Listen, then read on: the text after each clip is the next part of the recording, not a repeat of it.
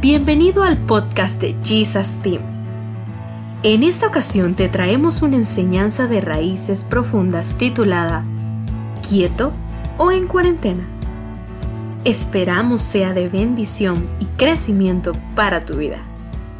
Quiero que veamos el otro verbo cuando dice, quédense quietos y sepan que yo soy Dios. La palabra sepan, miren, si lo están escribiendo en el original, significa descubran, distingan, reconozcan, consideren y admitan que yo soy Dios. Lo voy a decir de nuevo, descubran. Quédense callados, quédense inactivos, dejen ir, absténganse y descubran quién soy yo. Distingan quién soy yo, reconozcan quién soy yo, Dios. Admite quién soy yo, considera quién soy yo. Miren la profundidad que tiene la palabra vengan y sepan. Y esa profundidad es lo que nos lleva realmente a experimentar a Dios. Y termina el versículo, en el último versículo, en el, último eh, versículo del capítulo 46 de Salmos, diciendo el versículo 11, miren lo brutal, nueva traducción viviente, después que nos dice, quédate quietos y ven y, y, sepan que yo soy Dios y toda nación me honrará y será honrado en el mundo entero. El versículo 11, el Señor de los ejércitos celestiales está entre nosotros. El Dios de Israel es nuestra fortaleza. Aquí va. ¿Cuándo nosotros nos podemos dar cuenta que Dios está entre nosotros? ¿Cómo nos podemos dar cuenta que Dios está entre nosotros? Si no nos detenemos, si no callamos. A veces estamos tan agitados que no nos hemos dado cuenta que Dios mismo está con nosotros. Y eso es una cosa impresionante. El salmista primero dice, callen, quédense quietos para que puedan saber algo, que Dios está entre ustedes. Ahora, no sé si les ha pasado, pero cuando yo leí esto, me recordó algo impresionante. No sé si les ha pasado que de repente ustedes están haciendo algo, están dibujando con un lápiz, están escribiendo con un lápiz y se lo ponen en la oreja. Y de repente comienzan a buscar el lápiz. Y lenta en tres, ¿dónde dejé el lápiz? Y comienza el estrés a, a subirse. Pero ¿dónde metí el lápiz? Amor, ¿has visto el lápiz? ¡El lápiz! Está, o sea, yo lo tenía aquí, aquí. A mí me, molesta que agarren mis cosas. Me, molesta que agarren mis lápiz. Y uno comienza a estresarse por buscar el bendito lápiz mongol. ¿Qué mongol es el lápiz? Porque no lo encuentras. Y te estresas, te fastidias, comienzas hasta a decir cosas raras por tu boca, hasta que de repente te calmas y dices, ¡Ah! En el momento que te calmas y que te relajas, te tocas la cabeza, esa es clásica. Cuando dices, ya no aguanto más esta situación de que el lápiz mongol siempre se pierda, te tocas la cabeza y dices, entras en razón. Y te das cuenta que el lápiz siempre estuvo ahí, contigo, en ti. Y ves el lápiz relajado, no le dices nada a nadie, porque después que insultaste a tu esposa, por el lápiz que pensaste que ya se robó, sigues escribiendo calladito, tranquilito, con tu lápiz. Porque estar estresado, estar agitado, no nos hace saber las cosas que tenemos y que están pasando buenas en nosotros. Una de las cosas que hace el mundo es que nos distrae a tal punto que no nos damos cuenta que tenemos a Dios al frente de nosotros y en nosotros. Nos distrae tanto que olvidamos que podemos tener un contacto directo con Él. Él está así. Y nosotros, Dios, ¿dónde estás? No te veo, no te siento, me has abandonado. Pero nos callamos y hacemos literalmente esto. Ah, estás aquí. Siempre has estado aquí. Y, y nos pasa.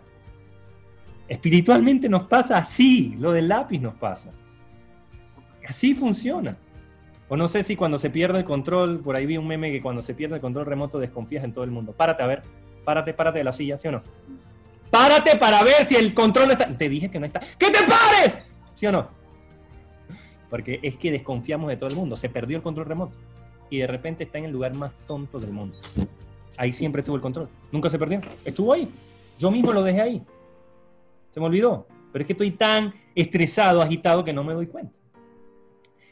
Y, para explicar más la profundidad de esto, quisiera que, que mi esposa nos diera una, una perspectiva psicológica de lo que produce eh, el tener una mente demasiado de repente activa y llena de muchos pensamientos. Y cómo a veces uno con esa agita, eh, ¿cómo le puedo decir? Como esa mente agitada, uno se acerca a Dios muchas veces. Y cómo hasta la misma psicología nos ha hecho entender que eso tiene consecuencias negativas. Y cómo realmente uno puede entender lo que pasa en la mente y lo importante que es para la mente procesar ella me explicaba algo de cómo la mente necesita procesar las cosas, que yo, yo, me, dije, yo me, puse a entender, así mismo espiritualmente uno necesita procesar lo que Dios hace. Y quisiera que ella nos diera una perspectiva diferente, psicológica, de cómo podemos entender más profundo este, esta parte de este salmo. Ok, eh, lo primero es que eh, nosotros estamos en un momento de el mundo se ha dado cuenta que si nosotros tenemos la atención dividida, eh, no vamos a ser capaces de tomar buenas decisiones. Por ejemplo, eh, si queremos leer la Biblia en el celular, eh, nos van a salir notificaciones de otras aplicaciones que tenemos. O si, por ejemplo, estamos viendo YouTube, hay muchas propagandas que están saliendo o incluso se para lo que estamos viendo para poder entrar un comercial de algo que nos quiere vender.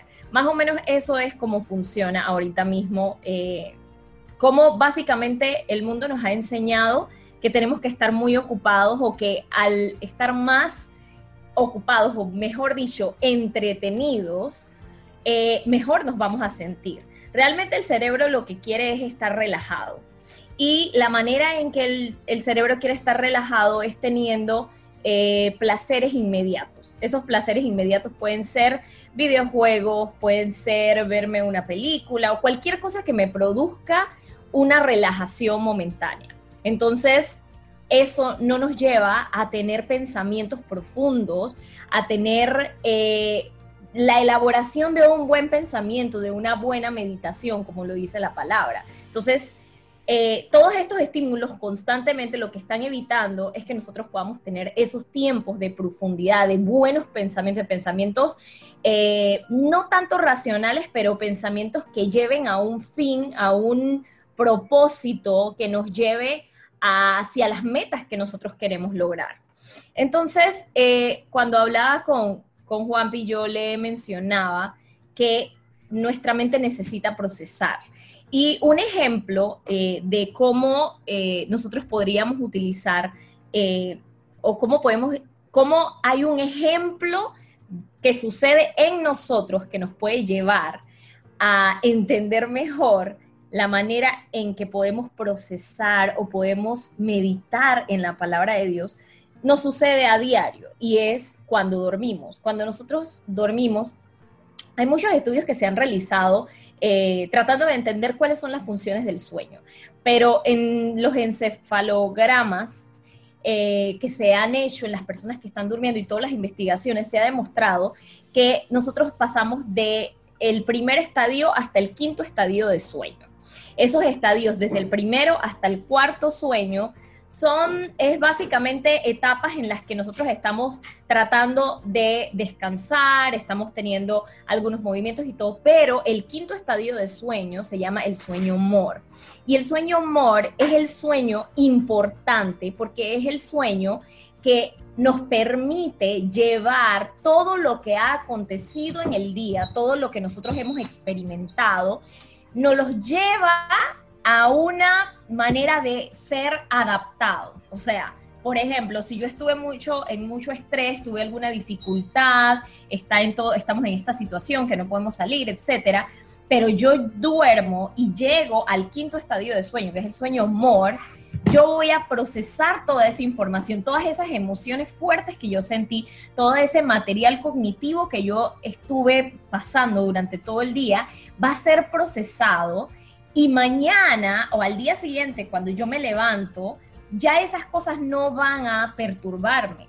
De hecho, le comentaba a Juanpi que es más peligroso no dormir que no comer porque el no dormir puede llevarnos inclusive a la demencia, las personas que no logran conciliar el sueño.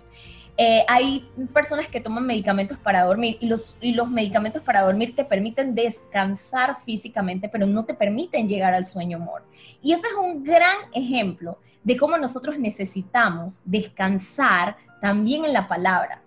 Necesitamos llegar a ese nivel de descanso, de tranquilidad, de paz, con Dios y entender y conocerlo para poder, que para poder estar calmados genuinamente, así como nuestro cuerpo también nos lo requiere. Y también quería mencionar, le comentaba también a Juanpi, que muchas veces eh, cuando vamos a Dios, realmente vamos a Dios como si Él no fuera Dios, vamos como si fuera alguien a quien le queremos simplemente soltar la carga que estamos llevando. Y realmente no hay ese efecto de descanso, no hay esa quietud, no hay esa profundidad con Dios. Entonces llego y lo único que quiero es soltar lo que tengo, como si lo hiciera con un psicólogo, como si lo hiciera con un amigo, y le digo, no, es que yo estoy, eh, sabes, pasé mal el día, me estresé y ta, ta, ta, y tú sabes Dios todo, así que yo te cuento igual, porque yo me siento así, y termino de, contarle todo y de todo, todo así, me pongo a llorar y todo, y simplemente me levanto y me voy, y no, no me siento diferente. Pasa el mismo efecto que cuando se lo cuento a un amigo. No hay algo sustancial, no hay una profundidad que me lleva a realmente descansar. Simplemente hubo un desahogo, quizás emocional, quizás hasta físico nada más, y realmente no llegué a esa quietud porque hay demasiada, hay demasiada tensión y no estoy dispuesto a desconectarme genuinamente. Entonces, la atención todo el tiempo está dividida.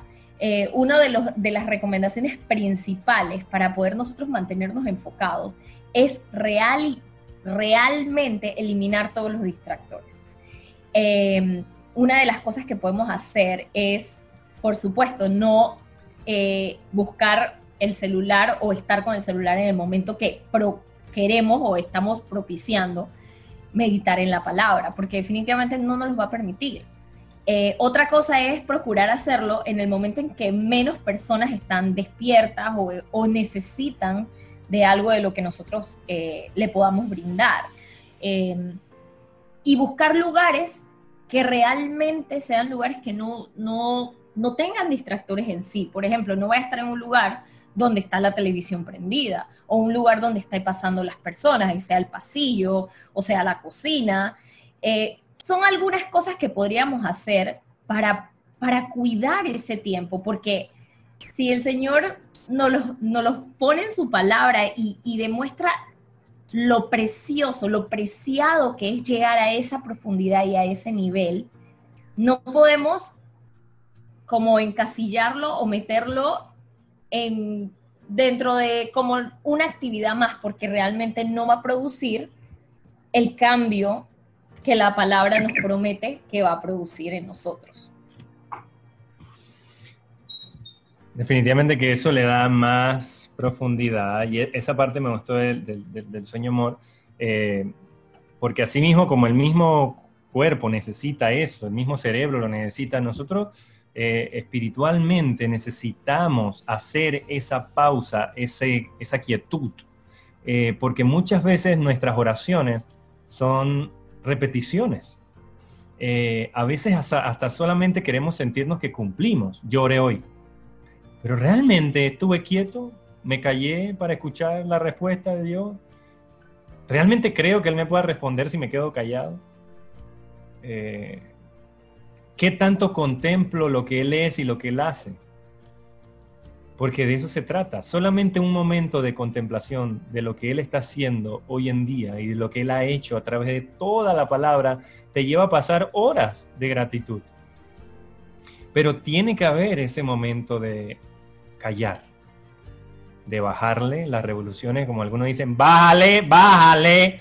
Bueno, así mismo, espiritualmente uno tiene que bajarle 100 y dejar que Dios tenga el 100, que Él sea el que esté activo. Al final es impresionante porque al final nosotros, lo único que Dios está haciendo es, quédate quieto para que puedas ver lo que estoy haciendo.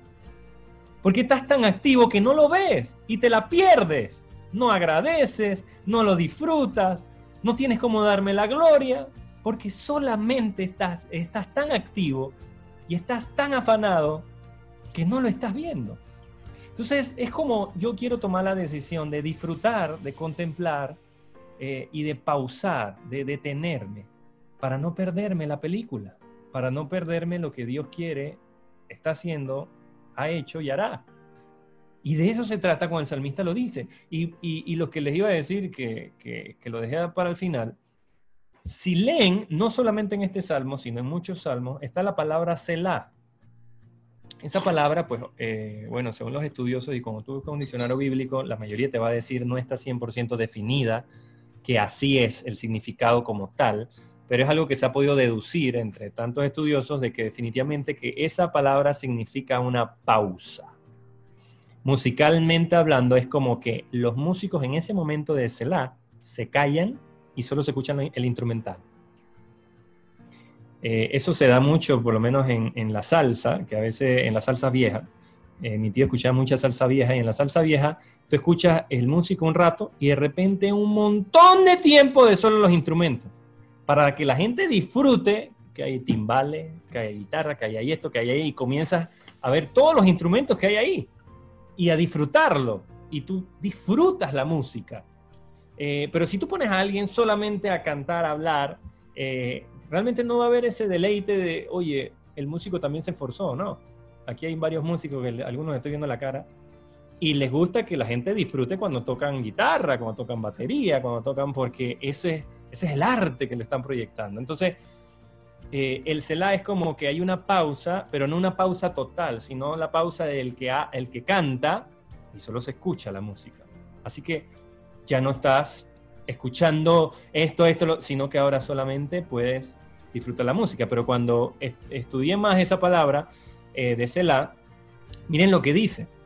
Dice que eh, esta palabra permite que el sentido pleno de la expresión, la última expresión que se está diciendo, eh, uno la pueda, pueda penetrar en, en tus sentidos. Por ejemplo, cada vez que en un salmo termina un párrafo, después dice Selah, la idea del Selah es que proceses lo último que leíste. No sé si les pasa a ustedes, pero cuando yo leo la Biblia yo no puedo leerme un capítulo entero sin parar. Se me olvidó lo que leí al principio y se me fue la onda. Entonces yo tengo que leer varios versículos y detenerme y volver al primero y después volver a los tres que leí eso me hace entender lo que Dios está haciendo en ese momento, según el verso, y también entender qué es lo que Dios quiere que yo entienda de allí. Eso es el Selah, es como que eh, no te apresures tanto como que nada más a, cantar, cantar, cantar, cantar. No, también ten momentos donde tú callas y se escucha la música nada más. Así vas a disfrutar mejor.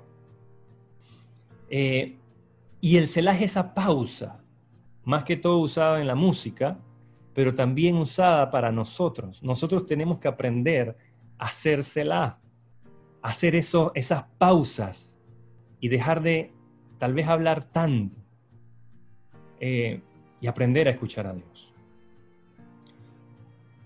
Y mi pregunta sería, ¿consideras que estás quieto o solo estás en cuarentena?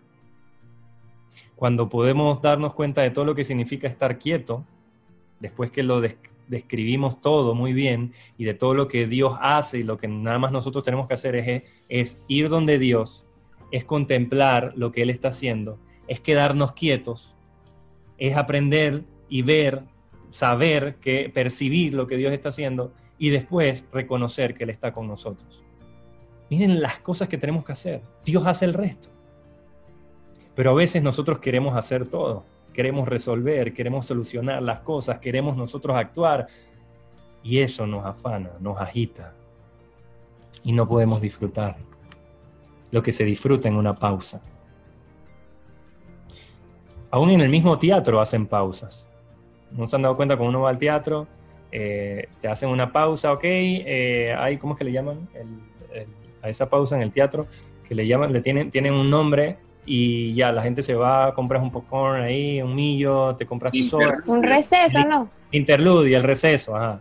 Eh, como, ¿Por qué? Porque si no te cansarías, te, te, te abombas de todo una hora ahí sentado. Bueno, así mismo sucede en lo espiritual. Nosotros tenemos que aprender a decimos algo a Dios y quedarnos en silencio. Procesar. A veces ni siquiera nos acordamos de lo que estamos diciendo. Estamos orando por la comida y ni siquiera es hora de comer. Estamos orando, Señor, esta noche y es de día. Porque no estamos conscientes de lo que estamos diciendo. Por la falta de pausa, de estar quieto, para aprender a procesar. Y ya quiero terminar eh, con esto y para mí uno de los mejores ejemplos, definitivamente, eh, eh, en la Biblia, donde, donde veo estos casos, y para mí fue algo personal que Dios me llevó a entender cuando vi este tema, es eh, en Lucas capítulo 24, cuando habla del camino a Emaús. Ustedes saben, Jesús resucita y se le aparece a dos de sus seguidores. Miren a quiénes se les aparece, no a gente que no conocía a Jesús, se le aparece a dos seguidores de Jesús, gente que lo conocía. Y no solo lo conocía, sino que conocía toda la historia bien. Y Jesús se les aparece a ellos, y lo voy a tratar de decir rápido para, si lo leo nos vamos a alargar mucho. Pero Jesús se les aparece a estos dos seguidores y de repente ellos están hablando de Jesús, están hablando de lo que pasó con él. Y aparece Jesús en, en escena eh, más le voy a leer por lo menos el, versículo donde, donde Jesús aparece. Dice que estaban eh, en el camino a, a Emaús, versículo 14 de Lucas 24. Al ir caminando hablaban acerca de las cosas que habían sucedido. Mientras conversaban y hablaban, de pronto Jesús mismo se apareció y comenzó a caminar con ellos. Pero Dios impidió que lo reconocieran. Y él les preguntó, ¿de qué vienen discutiendo tan profundamente en el camino? Y ellos se detuvieron de golpe, esto me dio mucha risa, y sus rostros cargados de tristeza, y se vieron los unos a los otros y le dijeron, eh, entonces uno de ellos, llamado Cleofas, contestó, tú debes ser la única persona en todo Jerusalén que no oyó acerca de las cosas que han sucedido allí en los últimos días. Literalmente es como si alguien se apareciera hoy en día y dijera, hey, ¿por qué es que estamos de cuarentena? ¿qué es eso del COVID? O sea, es como que, man, tú eres el único en todo el mundo que no sabe qué es el COVID, ni qué es la cuarentena. Hasta mi hija de tres años sabe qué es el COVID y qué es la cuarentena. O sea, ¿cómo no vas a saberlo? O sea, así de fuerte fue eso. Jesús les dice de qué es que están hablando, qué es lo que está sucediendo, y ellos se impresionan. No se dan cuenta que el mismo Jesús está con ellos, y Jesús decide caminar con ellos, y en todo el camino los va escuchando hablar de todas las cosas. Y Jesús mismo, en el versículo 25, dice, después que les escuchó diciendo toda la historia de que bueno, que Jesús que resucitó y tata, hablando de Jesús y Jesús mismo caminando con ellos, Él les dice, qué necios son, les cuesta tanto creer todo lo que los profetas escribieron en las escrituras. Y comienza Jesús a decir un montón de cosas acerca de él. El versículo 27 eh, dice, ¿qué es lo que pasó? Dice que Jesús los guió por todos los escritos de Moisés, por todos los profetas, les explicó lo que las escrituras decían acerca de él mismo.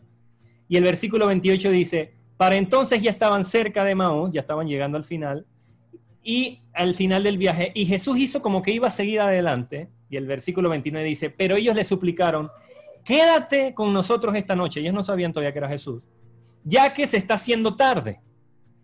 Entonces Jesús los acompañó a la casa y el versículo 30, al sentarse a comer, porque sentarse a comer es un momento, debería, y creo que es, un momento de relajación. Entonces ellos se sentaron a comer con el man que les venía hablando del camino a otro nivel acerca de todo eso de Jesús y todo eso de las historias de la Biblia. Ellos eran creyentes en Jesús y les pareció interesante, pero se sientan a comer con Jesús.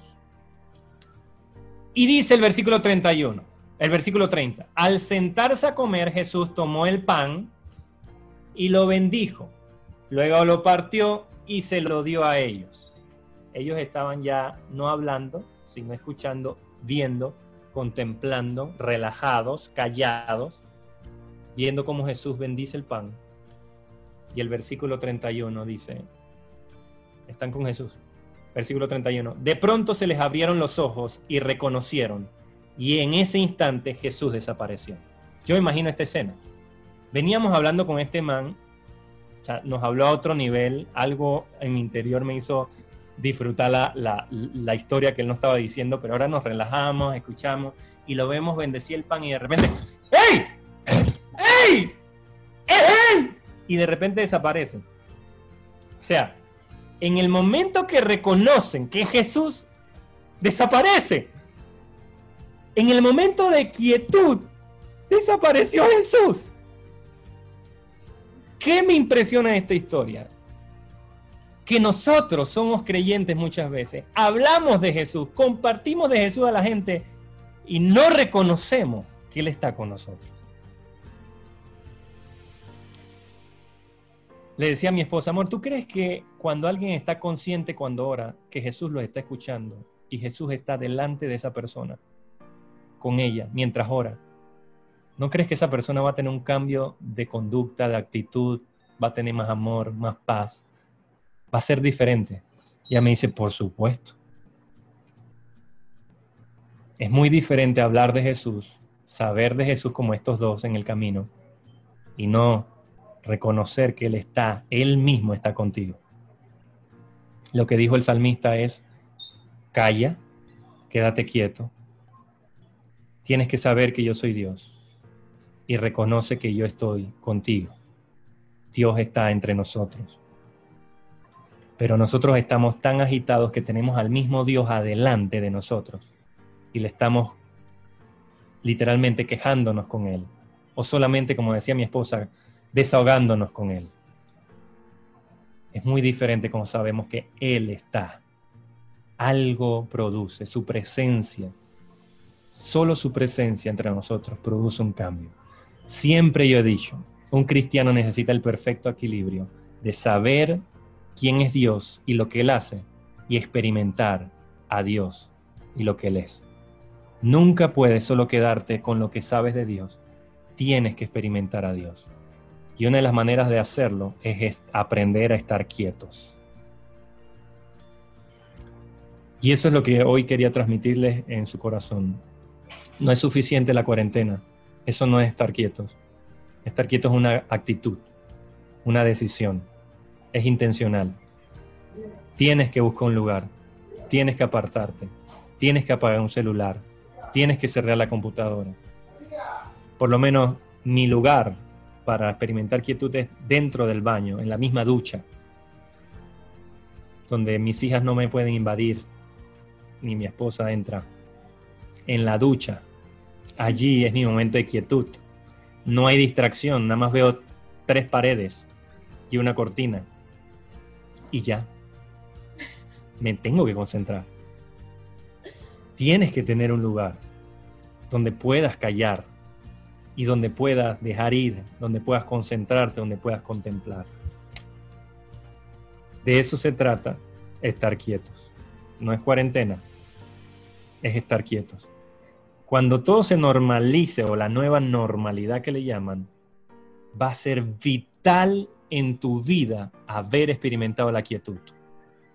El que no aproveche este momento de cuarentena para experimentar la quietud en Dios, no creo que lo pueda volver a experimentar. Con el afán que trae o lo afanado que va a estar el mundo de querer estar normal, va a ser muy difícil. Tenemos que aprender a hacerlo ya. Eso nos transforma. En los momentos de quietud es que yo he podido tener la capacidad de perdonar a la gente, de pedir perdón a la gente. Después de momentos de quietud, yo he podido hacer cosas milagrosas. El mismo Jesús aprendió eso. Y dice que él se separaba de la multitud para estar quieto, él y Dios. ¿quiénes somos nosotros para no hacerlo? Quiero dejarlos con eso. Quiero que puedan experimentarlo. Eh, la acción es la siguiente. Hoy mismo, si es posible, busca un lugar, apaga el celular. Algunos de ustedes de repente tienen más de un mes sin apagar el celular. Es necesario apagarlo. Esos equipos se dañan a veces. Eh, traten de apagarlo de vez en cuando. Sé que es difícil, pero el mundo puede sobrevivir sin ti en el WhatsApp. Tienes que saberlo. Escúchame, el mundo puede vivir si tú no estás online. Tranquilo. Tranquilo, nadie va a morir. Si alguien muere te van a avisar. Alguien te va a llamar.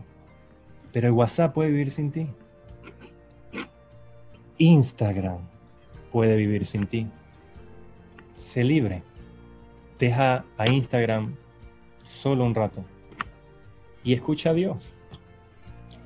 Porque amados, lo más importante que nosotros tenemos es lo que Dios nos dice, no solamente lo que nosotros sabemos de Él. Y eso se logra tomando una decisión. Quiero estar quieto. Aunque no salga de mi casa, quiero estar quieto. Has escuchado la segunda parte del tema quieto o en cuarentena. Mantente expectante a las próximas enseñanzas que se estarán compartiendo en esta plataforma.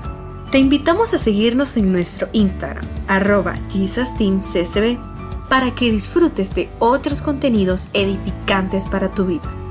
Un abrazo fuerte y hasta la próxima.